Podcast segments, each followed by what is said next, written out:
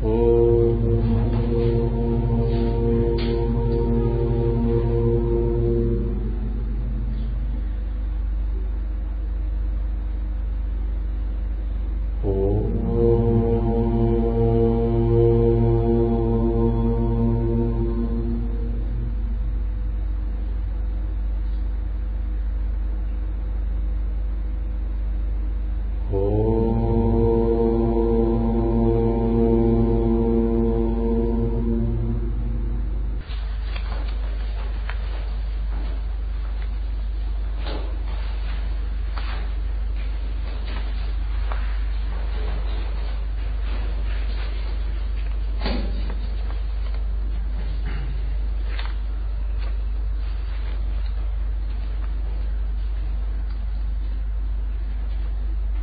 Сейчас мы рассмотрим некоторые главы с текста Кодекс Мастера.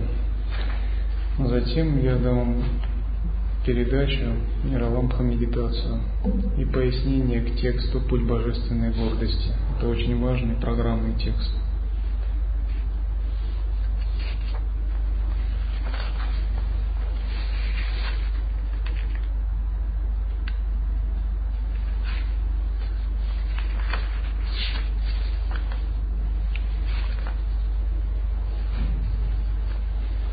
когда вы вступаете на духовный путь, вам нужно, нужно тренироваться так, чтобы приобрести качество мастера. Поскольку достичь освобождения возможно только а, войдя в состояние мастера и перенимая этот дух мастерства. Если же мы входим и тренируемся, но у нас по-прежнему остается качество начинающего новичка, дилетанта, то мы не можем развить глубокие результаты нашей практики. Поэтому наставление по поведению именно касается того, как видит, думает, чувствует и ведет себя мастер практики. Допустим, то, что возможно приемлемо для дилетанта, неприемлемо для мастера и наоборот. И вот до тех пор, пока мы не впитаем вот такие качества мастера и не проявим это мастерство, то мы не можем как бы претендовать на большие успехи в духовной практике.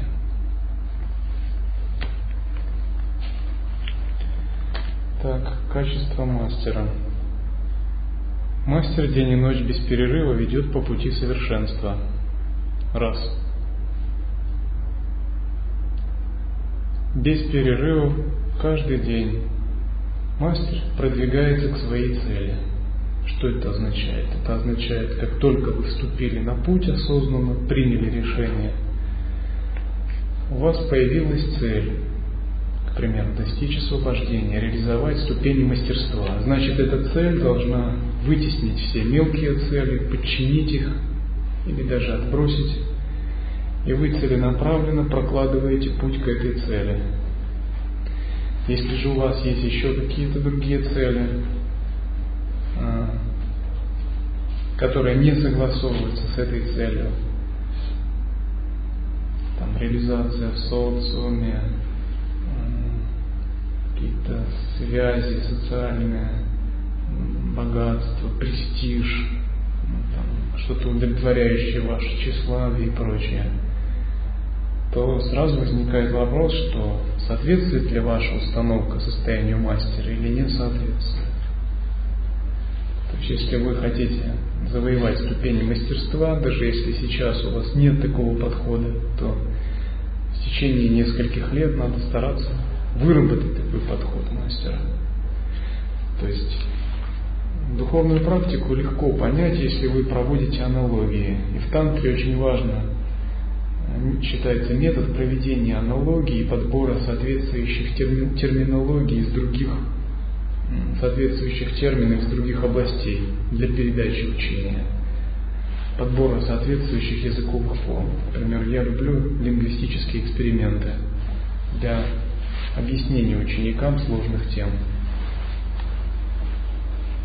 Если вы, к примеру, представите тренировки в боевых искусствах, когда ученик становится на путь к тренировке, когда он хочет достичь совершенства, к примеру, стать чемпионом или обрести черный пояс, что-нибудь, или просто обрести мастерство. Он едет куда-нибудь в Китай или во Вьетнам, находит какого-нибудь старичка, великого мастера, кланяется ему в ноги и говорит, я хочу стать великим мастером, как Джеки Чан. Старичок говорит ему, хорошо, оставайся здесь, будем тренироваться. То есть этот старичок говорит, нет проблем, но ты должен как бы некоторое время посвятить тому, чему я учу, отдать этому свое время. Ты должен приложить к этому полную внимательность и делать то, что я тебе велю. И он остается, и начинаются тренировки.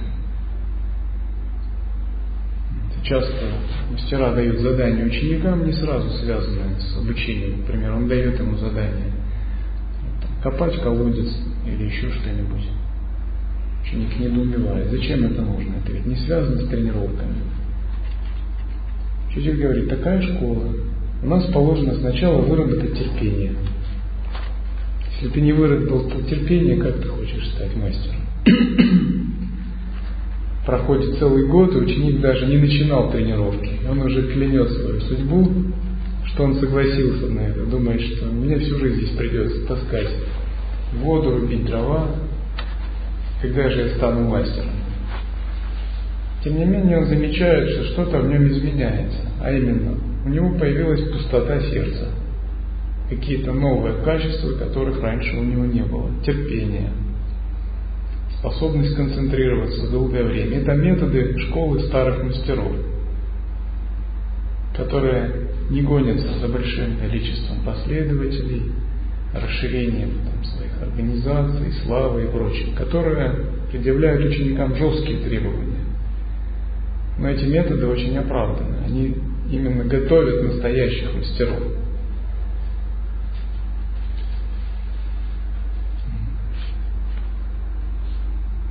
И когда этот ученик вырабатывает качество, он приступает к тренировкам, к очень интенсивным тренировкам.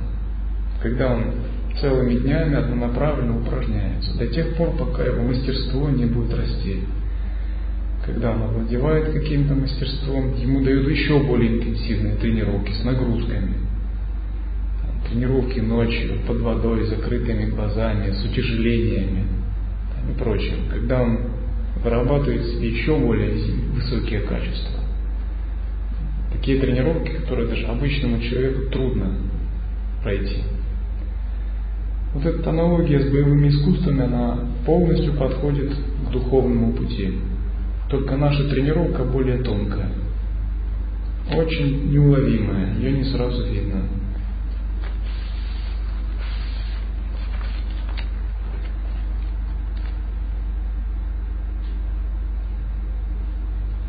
Истинному мастеру неведома мелочность, гордость, себялюбие, ибо он чувствует себя частью бесконечной тайны, равным со всеми существами. Истинный мастер давно оставил все игры этого мира – развлечения, богатство, власть, соперничество с другими, поиск славы. Для него имеет значение только непрерывное движение к совершенству – Поэтому истинный мастер не сделает ни одного лишнего движения, не скажет ни одного лишнего слова, не допустит оплошности даже в мелочи, ибо он знает, что мелочей не существует, поскольку он мастер, воплощающий совершенство. Это означает, что как только мы принимаем глубоко осознанное решение встать на духовный путь, достичь на нем совершенства – мы начинаем так подстраивать свою жизнь, чтобы каждая наша минута работала на достижение этого совершенства. Мы убираем все неконтролируемые энергии из нашей жизни, то есть те события, когда мы не можем их контролировать. Допустим, часто мы не можем контролировать полностью свою жизнь из-за внешнего окружения, из-за обстоятельств. Когда мы хотим заниматься садханой, нет возможности. Тысячи различных векторов, влияний. Дилетант это может себе позволить, но мастер никогда. К примеру, махасидхи путешествуют, они заходят, просят пожертвования. Домохозяева их приглашают переночевать. Он говорит, я не сплю в домах мирян. Почему он это говорит? Потому что означает, это означает для него войти в другое измерение, сбить свой режим тренировки. Это означает допустить в свою жизнь какие-то бесконтрольные энергии, которые отвлекут его от его главного пути. А он себе этого не может позволить. Он может себе позволить быть голодным, не получив там подношений от домохозяев. Но не может себе позволить быть сбитым со своего пути. Это вот стадия мастера, это стадия примерно ситха, странствующего, с чашей для подаяния, йогина. Ну, для нас, для вас сейчас это не подходит. Тем не менее, там можно иметь на перспективу. Поскольку мастером невозможно стать сразу после лекции, а я раз решил стал мастером. Мы постепенно впитываем этот образ жизни, этот образ видения и стараемся свою жизнь накопить заслуги, так скорректировать причины и следствия, чтобы постепенно это проявилось в нашей жизни. Это не означает, что мы сразу можем.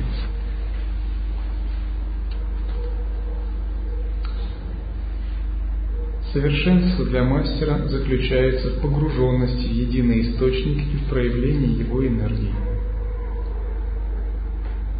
Для нас совершенство значит непрерывно быть в единстве со Всевышним Источником.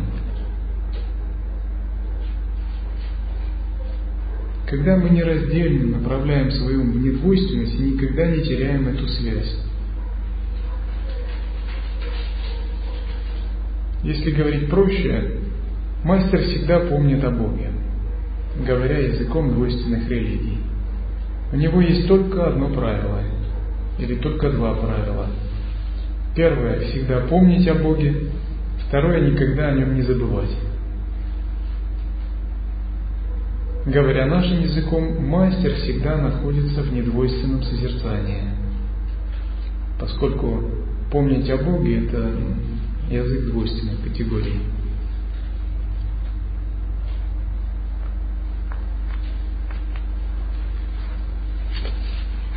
Невозможно быть мастером и не быть погруженным во Всевышний Источник. Мало того, мастер не только погружен во Всевышний Источник, он всегда проявляет его энергии.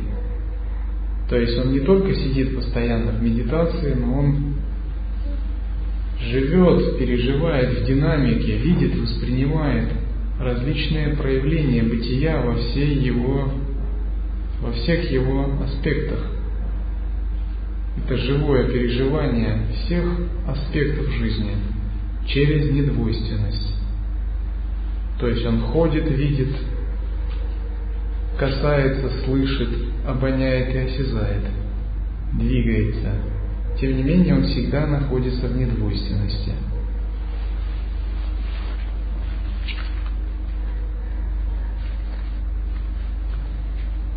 Истинный мастер всегда сохраняет чувство безграничного величия и достоинства, ведь мастера – это боги среди людей.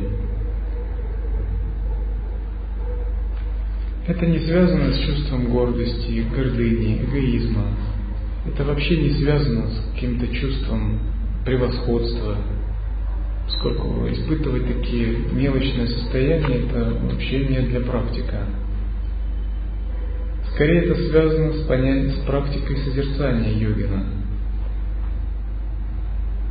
И если говорить прямо, это связано с садханой божественной гордости.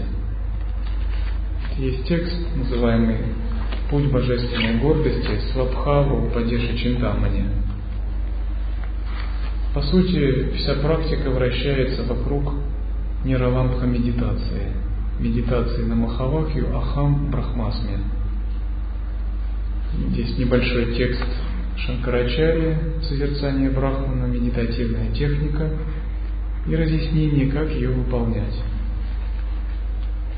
А, раздел Пхава – это один из разделов Праджни-янтры, то есть науки о созерцании.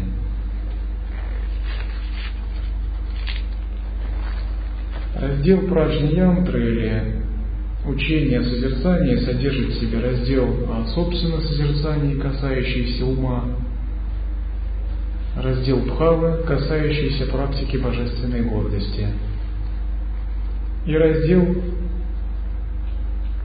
пространства, когда мы созерцаем различные виды пространства и объединяем их.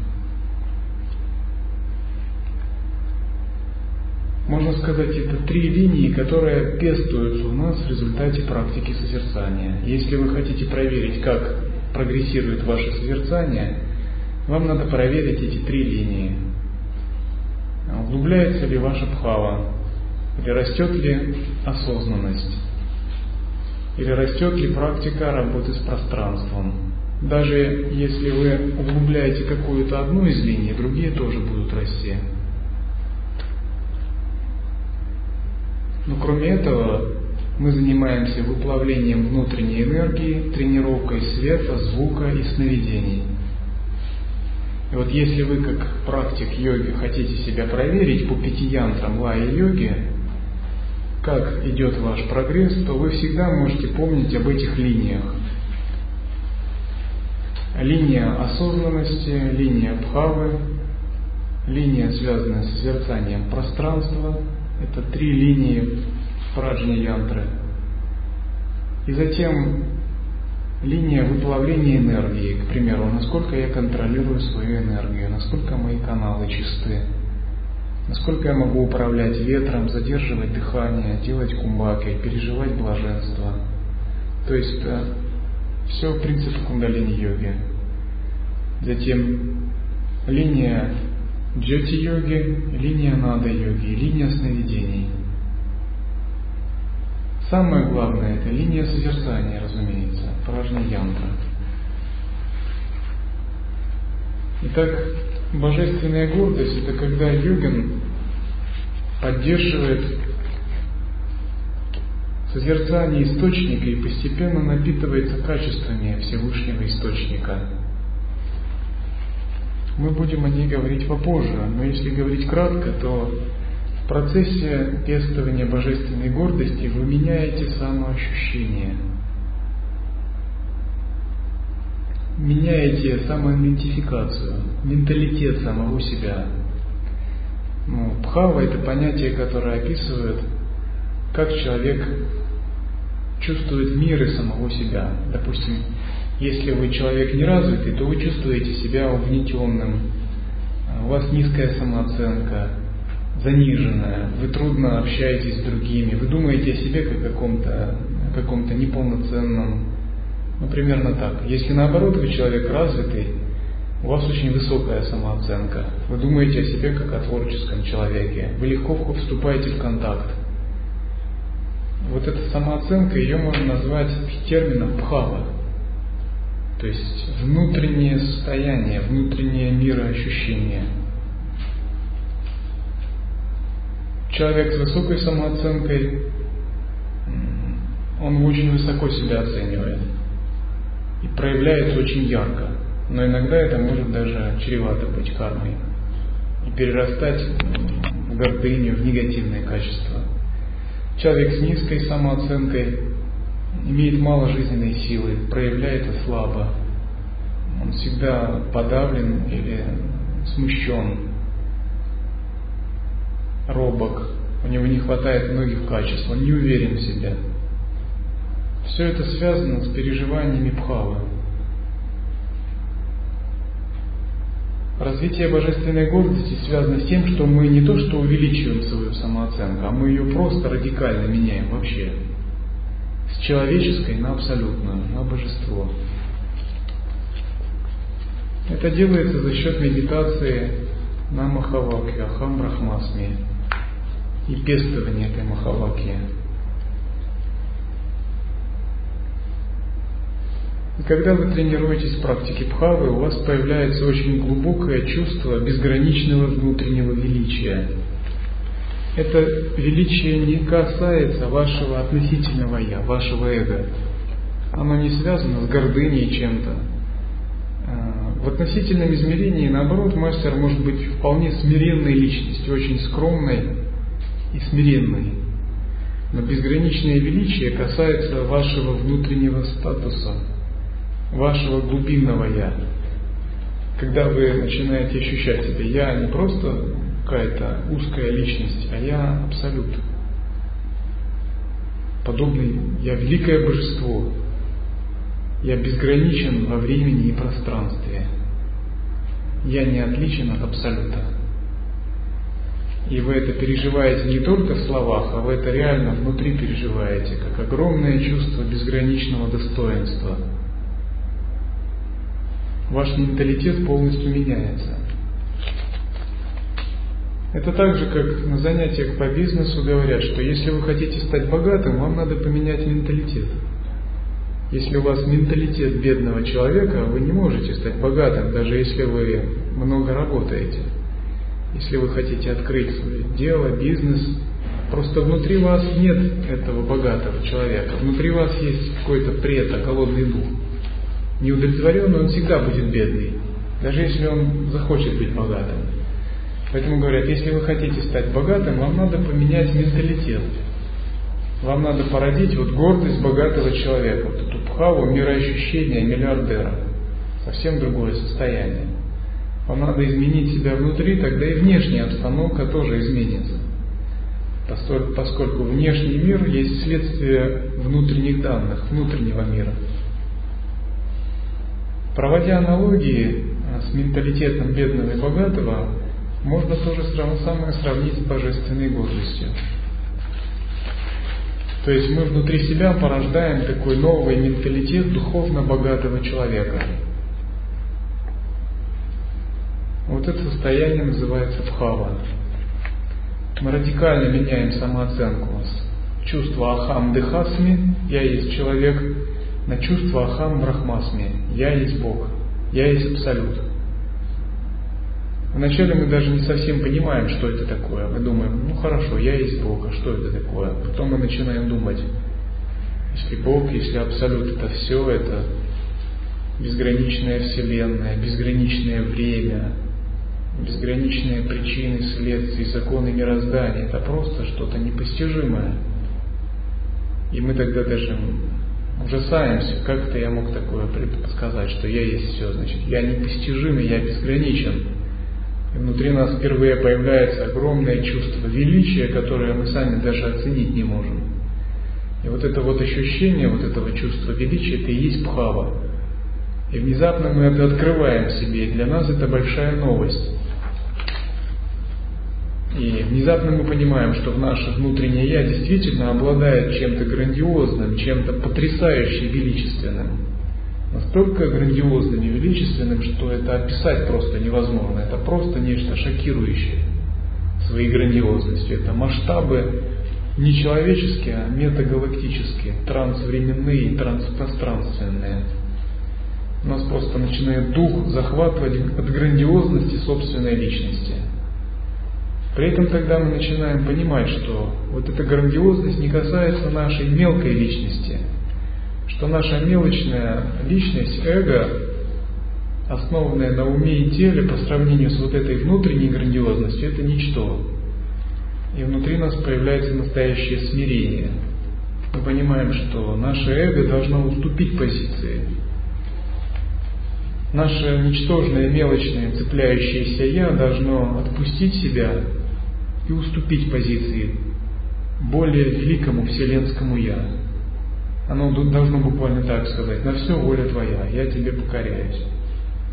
То есть наше вселенское я подобно царю, а наше мелкое ложное эго подобно самозванцу, простолюдину, которое пытается царствовать, но оно все равно никогда не может царствовать, потому что оно не обладает качествами.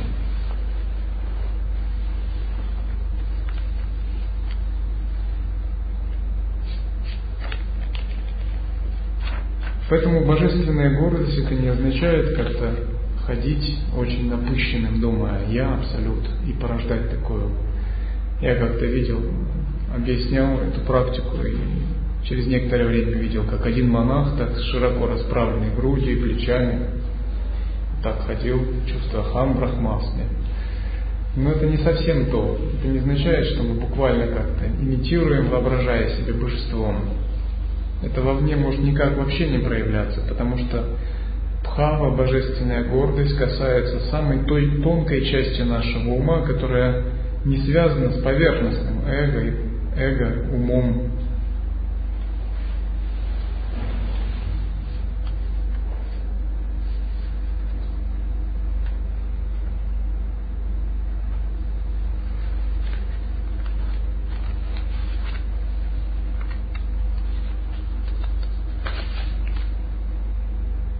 Мастер знает, что его путь – это путь одинокой птицы, а потому не тешит себя надеждами на признание спутников и прочим. Даже в кругу ему подобных он всегда самодостаточен. Это означает, что вы должны обрести самодостаточность. Человек рождается в одиночку, умирает в одиночку, входит в самадхи и освобождается в одиночку. Все остальное он может делать вместе с другими. Но эти вещи он делает индивидуально.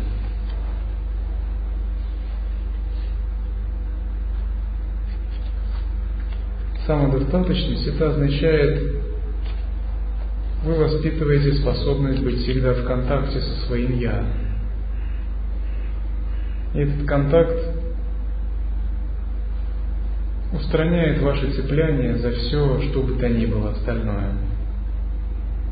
Только тогда вы можете поддерживать взаимоотношения с другими людьми, с тысячами вещами во Вселенной без привязанности, без цепляний. Только тогда по-настоящему вы можете раскрывать красоту взаимоотношений с внешним миром. Когда вы стали полностью самодостаточными, у вас нет никаких цепляний. Если же такая самодостаточность не обретена, любые контакты будут негармоничными и болезненными.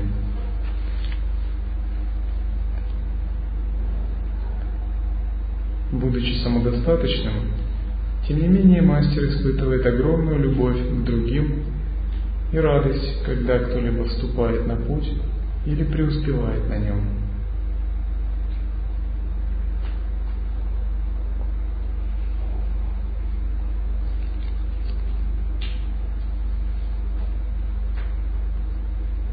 Тот, кто не обрел дух тотальности, не может называться мастером. Дух тотальности это означает дух предельной самоотдачи своему пути. Это означает, когда мы решаем идти по пути совершенства, мы должны быть готовы отдать этому пути все. Поскольку путь очень велик и глубок, и если мы не можем отдать ему все, то мы не можем получить от него то, что хотим пробуждение, к примеру.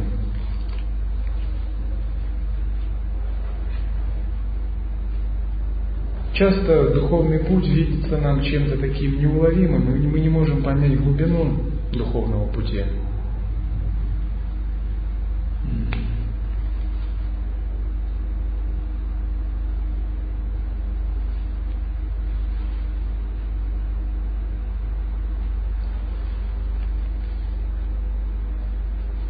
Иногда, когда мы слышим, что нам нужно выполнить эти практики, то или нужно сделать, мы думаем, а может нам это не нужно выполнять, или как бы это обойти.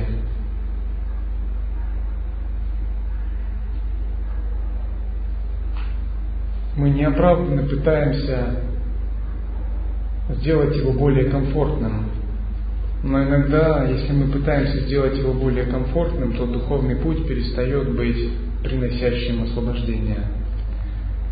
Проводя аналогии, это все равно, как если бы человек занимался боевыми искусствами, но потом сказал тренеру, что-то мне неохота растяжки делать, а можно не делать силовые упражнения.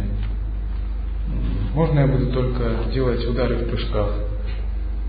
Мастер может сказать, можно, но у тебя ничего не получится.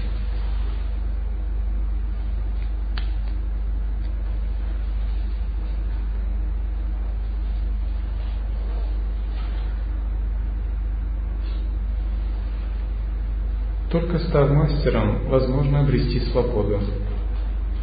Свобода, освобождение – предельный пик состояния мастера.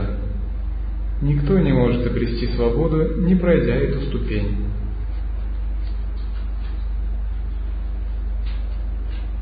Освобождение – это предельный пик, это вершина реализации. Когда мы обрели мастерство в духовной жизни – не обретя мастерство в духовной жизни, конечно, мы не можем рассчитывать на освобождение. Поэтому вся жизнь йогина строится так, чтобы обрести вот это самое мастерство.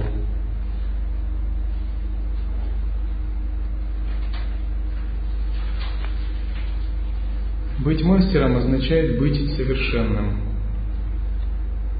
Истинный мастер всегда естественно расслаблен, он живет, будучи погруженным в тотальность и красоту бытия, зная, что каждый миг последний, и другого такого не будет. Здесь описывается принцип созерцания. Сначала нам требуются усилия для того, чтобы входить в созерцание. Мы даже не понимаем, что это такое, а как это быть в естественном состоянии. К примеру, читал лекции в Бердянске, некоторые миряне в разговоре так говорили, вот я расслабленный, мне хорошо, вот я в естественном состоянии. Я им сказал, не совсем. То есть, может, это путь, который приведет вас к естественному состоянию, но я бы не назвал это настоящим, подлинным сахаджи, стхити. Поскольку естественное состояние означает, что у вас есть присутствие безграничное присутствие осознанности, которое отсекает все ваши планы, цепляния, надежды, страхи, когда ваше частное «я» уходит в сторону и проявляется вселенское «я».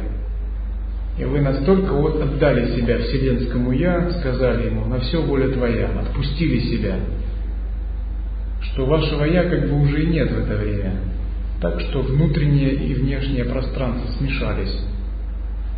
И вы смотрите на мир постоянно глазами новорожденного.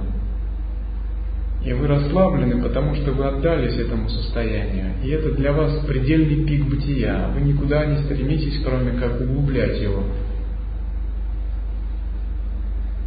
Вот это уже ближе к естественному состоянию.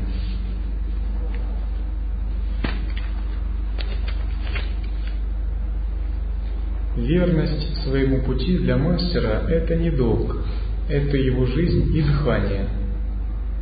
У мастеров просто не бывает так, что они утрачивают верность пути. Такие просто не могут попасть в мастерат.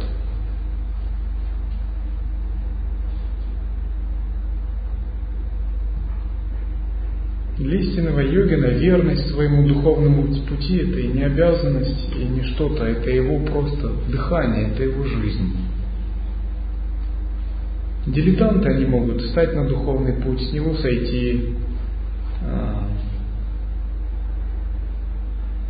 потом снова встать. Но это все подход человека, который не обладает пониманием, каково состояние мастера – Мастер же идет по пути не из чувства обязанности, долга и еще чего-либо. Он знает, что это вообще единственный достойный путь прожить его жизнь, прожить свою жизнь. Что другой путь, любой другой путь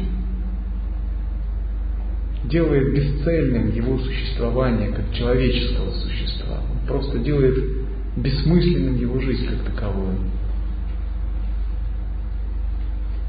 Истинный мастер подобен бездомному страннику.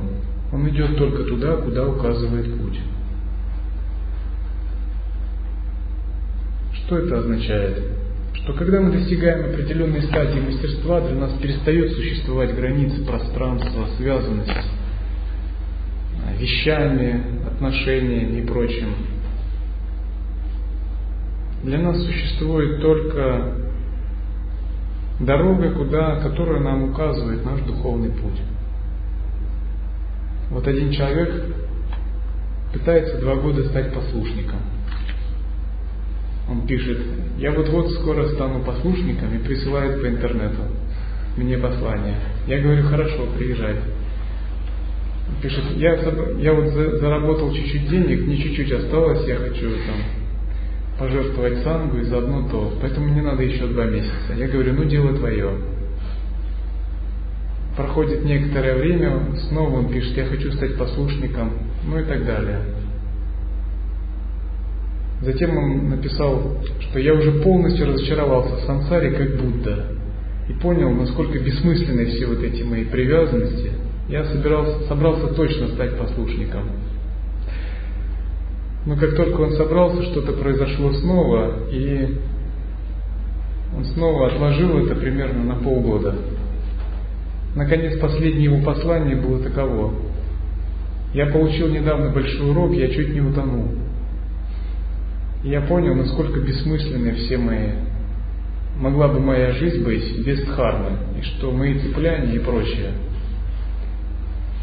Он призвал им три драгоценности, и каким-то образом ему удалось выплатить. Ну, это как буквально такой уже веление духа. Когда ты упираешься, дух тебе говорит, смотри,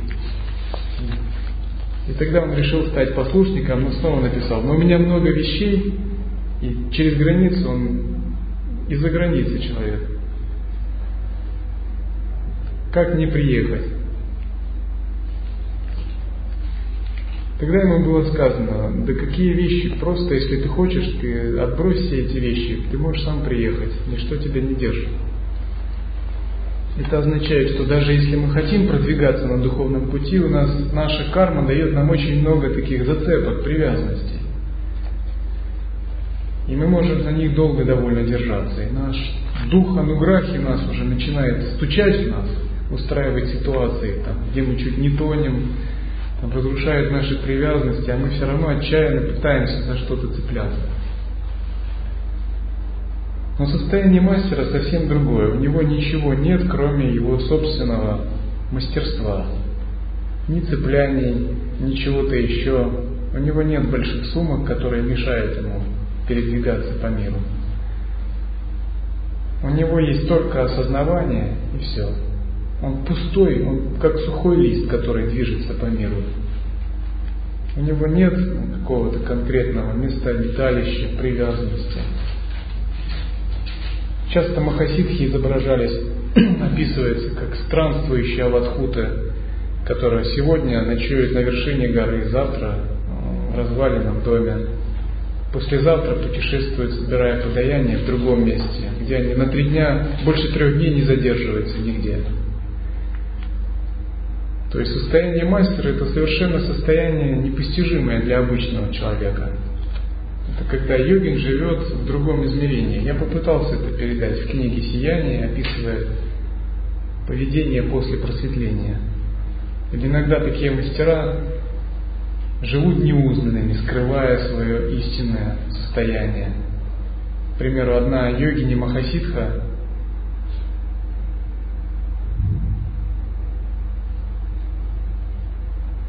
по-моему, Лакшминкара, некоторое время жила в деревне посла свиней. Она была дочерью царя, принцессой. К тому же йогиней высшей квалификации, махасидхой.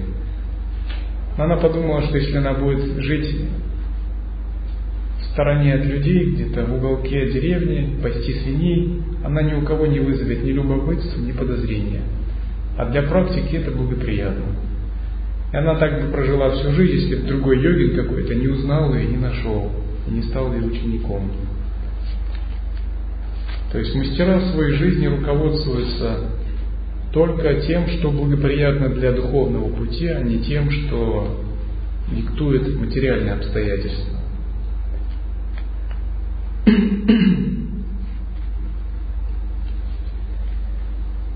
Истинный мастер не оставит без внимания даже мелочь. Он просчитает каждую деталь и не допустит промаха даже в незначительном. Что это означает? Это означает, что мы подходим очень глубоко к своей жизни. Мы пытаемся увидеть все бессознательные участки своей жизни, где нам трудно дается практика, анализируем их и пытаемся их свести к минимуму. Как бы мы анализируем все 24 часа в сутках, все события, которые происходят, и пытаемся взять свою судьбу в свои руки так, чтобы все было благоприятно для духовной практики. Допустим, вы занимаетесь созерцанием, но во время еды у вас наступает бессознательность. И дилетант, он может подумать, ну вот я созерцаю, а вот во время еды забываюсь. Ну ничего с этим не поделать. Трудно это. Но если к этому подойти мастерски, то можно подумать, хорошо, если во время еды мне трудно быть осознанным, что я могу сделать? Я могу поместить табличку перед едой. Я могу не есть некоторое время, взращивая осознанность. Я могу есть медленно. Я могу противопоставить своей бессознательности десятки методов с тем, чтобы побороться за свою осознанность. Я могу есть и затем прервать еду и некоторое время пытаться быть внимательным. Я могу есть невкусную пищу, чтобы меня ее вкус не захватывал потренироваться, чтобы есть, быть осознанным. Я могу применить десятки методов, чтобы противопоставить и добиться все-таки своей осознанности во время этого. И таким образом, если есть какие-то, какая-то проблема, мастер к ней так подходит, что он не оставляет этой проблеме ни одного шанса. Он ее полностью побеждает. Но это бессознательность во время еды. А таких проблем может много быть сексуальное желание, отвлечение во время ходьбы при медитации или дисгармоничные отношения с другими людьми. И вот все такие проблемы мастер просчитывает буквально секундомером и с линейкой в руках. Он не может позволить себе, чтобы какие-то проблемы его тормозили. Вот если кто-то знаком а, с подготовкой телохранителей специальными службами специального назначения, прежде чем, когда куда-либо какое-то лицо прибывает на место, они прибывают заранее, они осматривают местность, вымеряют в шагах расстояние от дверей до дверей, рассматривают все удобные места, располагают свои силы, делают план местности, проводят очень большую работу, так, чтобы вся ситуация была под их контролем. Располагают э, разные посты в этом месте. То есть это очень глубокий подход ясности, когда вся ситуация берется под контроль, где не удается быть каким-то э, вмешательством каких-либо сил. Ну потом приезжает какое-либо важное лицо, премьер-министр или прочее. И кажется, ничего не заметно, но ситуация, в которой он находится, контролируется, допустим, его телохранителями, которые имеют очень высокий уровень подготовки. Мы же являемся телохранителями своего истинного Я, своего сознания.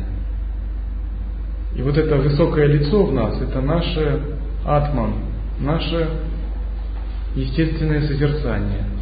И когда оно приходит куда-то, то мы должны так все подготовить, чтобы нигде не было бесконтрольных ситуаций, чтобы наша практика не могла потерпеть ущерб мы должны все рассмотреть и просчитать, чтобы сделать его благоприятным для духовной жизни.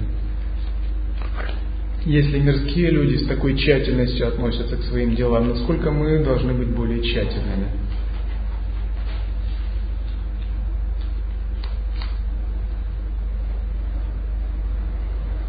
Истинный мастер всегда утончен и остро чувствует все изящество, творчество и красоту пути.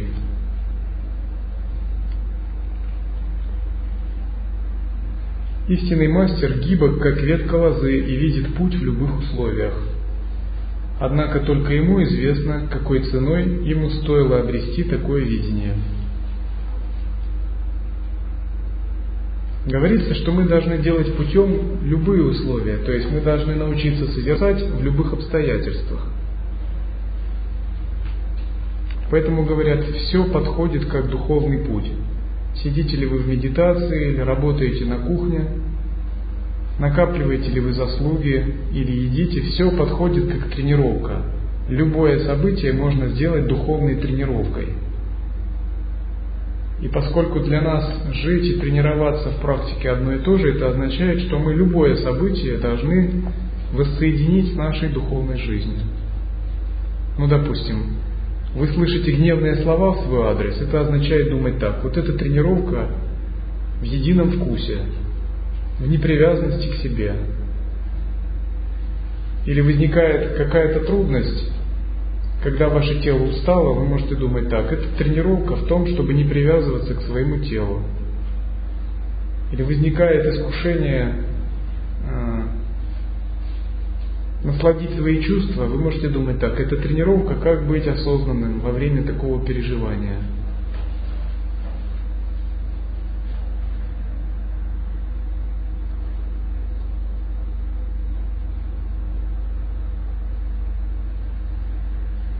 Или возникает ситуация, где ваша гордость ущемляется, вы можете думать, это тренировка практики смирения.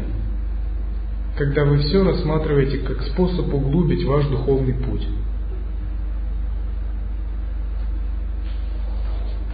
Когда вы все воспринимаете в контексте духовной практики. Допустим, заканчивается семинар, у вас крадут кошелек. Вместо того, чтобы огорчаться, вы думаете, вот это практика непривязанности. Или вы наоборот, находите кошелек, вы думаете, а вот это проверка на жадность. Возьму ли я себе или отдам другим. И вы анализируете свои реакции, как ваше сознание откликается на различные ситуации. И анализируете именно как духовную тренировку. Тогда говорят, что вы видите путь в любых условиях. Все, что бы ни проявилось, является для вас способом продвигаться дальше поскольку созерцание может принимать любые формы и быть в любых обстоятельствах. Главное, чтобы вы отделяли чистое зеркало своего «я» от внешних проявляющихся обстоятельств, от отражений.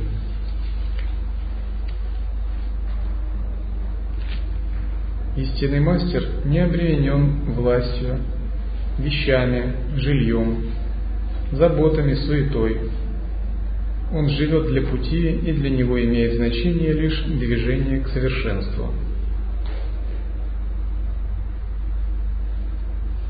Дилетант склонен к крайностям, но только истинный мастер знает, как соблюсти тонкий баланс творческой свободы и самодисциплины, проявленной игры и смирения – Существует две крайности. Первая крайность – это загнать себя в какие-то рамки. Когда мы считаем, на духовном пути нужно это сделать, нужно это, столько-то правил существует, и мы их все должны выполнить, и мы как бы сужаем свой ум всеми этими рамками. Это помогает самодисциплине, но сужает сознание. С другой стороны, мы можем думать, да, эти правила вообще не нужны. Можем проявляться, желать проявляться очень творчески и спонтанно, но это творчество и спонтанность может идти в разрез с требованиями самодисциплины. Но истина находится посередине. Мы следуем пути йогической самодисциплины, при этом не утрачивая творческого сознания – Это такой тонкий баланс внутреннего смирения и самопроявления.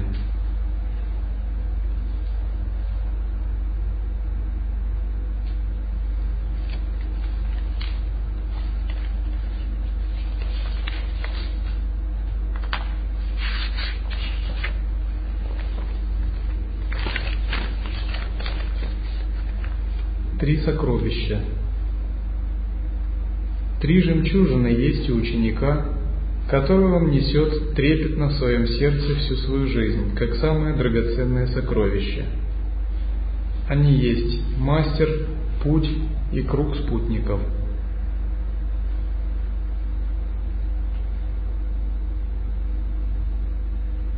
Мастер есть эманация самого Духа, данная ученику в помощь ведущая его к свободе. Путь есть игра самого Духа Вечности, когда он ищет сам себя, проявляясь через тело ученика. Круг спутников есть дружественные энергии Абсолюта. Это близкие по духу существа, данные для помощи и ободрения ученику во время его странствия по пути. Когда вы читаете мантру прибежища Намо Гурудева, Намо Сатятхарма, Намо Арьясанга, вы перечисляете эти три сокровища.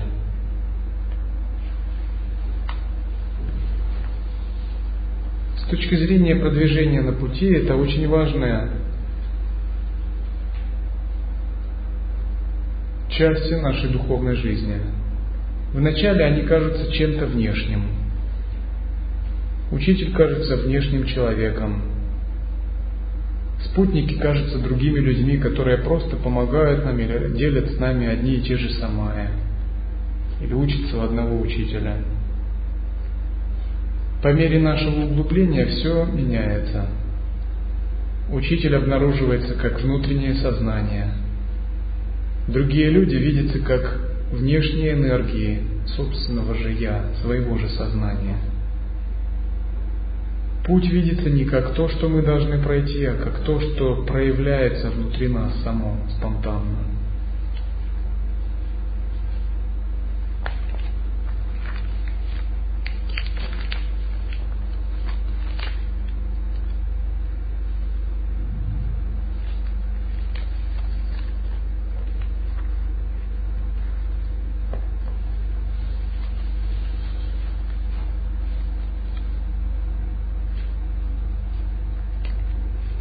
Свобода и совершенство для мастера суть одно, поскольку без совершенства нет освобождения, а без освобождения совершенство бессмысленно.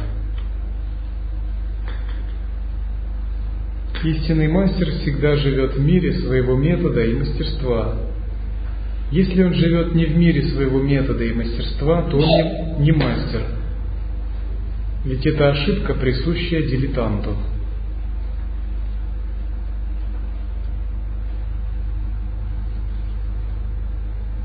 По мере практики наша жизнь начинает превращаться в нечто другое, нежели она представля... представляла собой ранее. Мир вокруг начинает превращаться в чистое измерение, во Вселенную, в духовную Вселенную. И постепенно все бесконтрольные, дисгармоничные энергии, которые окружали нас, начинают обретать гармонию, связываться с нашим сознанием. Если говорить о состоянии мастера святого Махасидха, он живет в чистом измерении, видя Вселенную как часть своего ума. При этом он сам находится в центре этой Вселенной, подобно главному божеству в Мандале.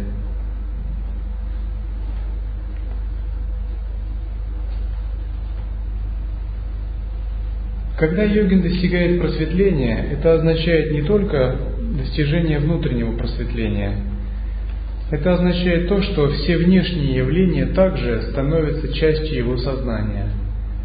И он выстраивает новые, другие взаимоотношения со всеми внешними проявлениями. Такой святой живет больше не в мире людей, в нечистом кармическом видении. Он живет в мандале, в священном пространстве, в чистом измерении –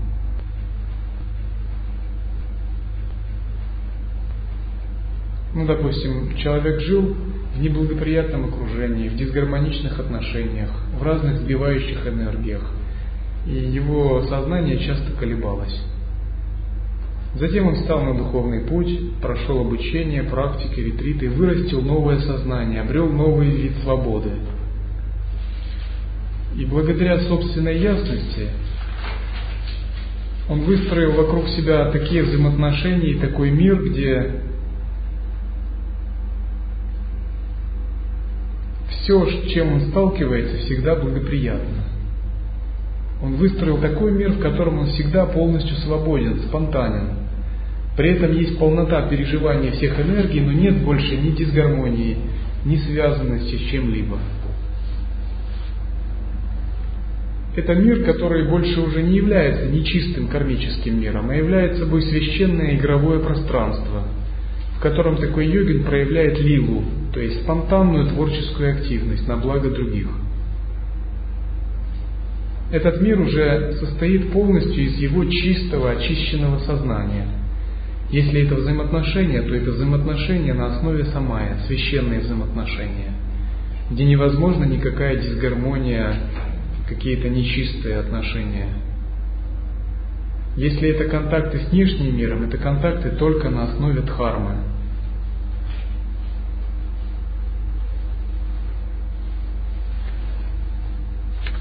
И такой мир, в котором живет йогин, он способствует духовной практике. Поэтому говорят, что истинный мастер всегда живет в мире своего метода и своего мастерства. Но если проводить аналогию, что можно сравнить с таким миром или с мандалой? Если вы представите хорошего музыканта,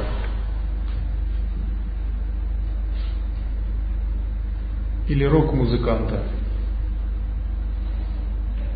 если вы зайдете к нему в студию, то его студия будет состоять из музыкальных инструментов, синтезаторов, аппаратуры, быть увешана фотографиями его кумиров.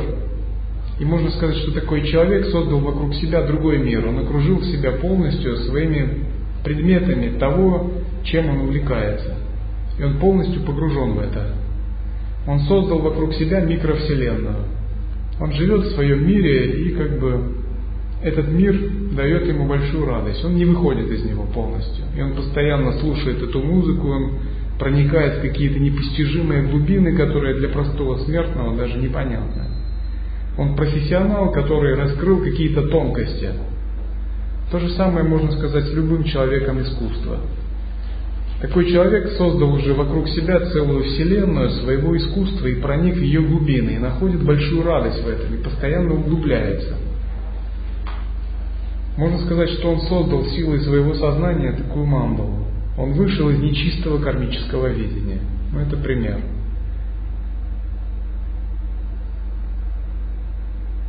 Или можно сказать про выдающегося ученого, ядерного физика, который живет постоянно в мире своих теорий или экспериментов. Это совсем не, не мир обычных людей. Он только ест, спит дома, а все остальное время проводит в лаборатории. И он погружен в какие-то совершенно непостижимые проблемы, простому смертному непонятное. Но он получает настолько большую глубину от созерцания этих проблем и от того, что он их решает, что это дает ему совершенно новое видение. Можно сказать, что он сотворил силой, частью своего чистого ума новый мир и в него погрузился полностью почти. Вот мандала это что-то то же самое, только мы создаем такой мир на основе духовного пути.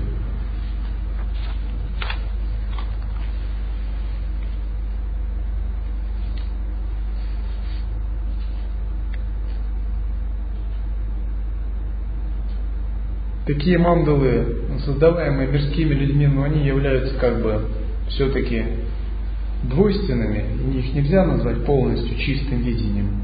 Но это хорошая аналогия.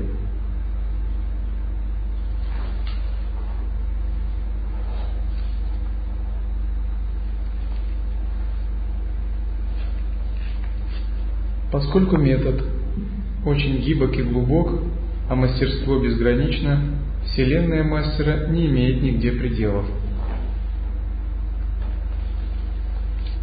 Если человек, занимающийся каким видом искусства, науки, создает узкую мандалу в соответствии со своей специализацией, то йогин создает не узкую мандалу, а мандалу, которая может проявляться как угодно, без ограничений. Потому что его мандала зависит не от суженного сознания, а наоборот, от расширенного – это просто творческое сознание, которое изливается как угодно в любых направлениях. Поэтому он может создать такую мандалу через науку, через искусство, э, боевые искусства, философия, через все что угодно. Это особый вид излучающейся ясности, который трансформирует окружающее пространство и меняет все кармические связи в нем. Поэтому говорится, что метод очень гибок, и Вселенная Мастера нигде не имеет пределов. Такой йогин, чего бы он ни коснулся, он может перевести это в чистое измерение.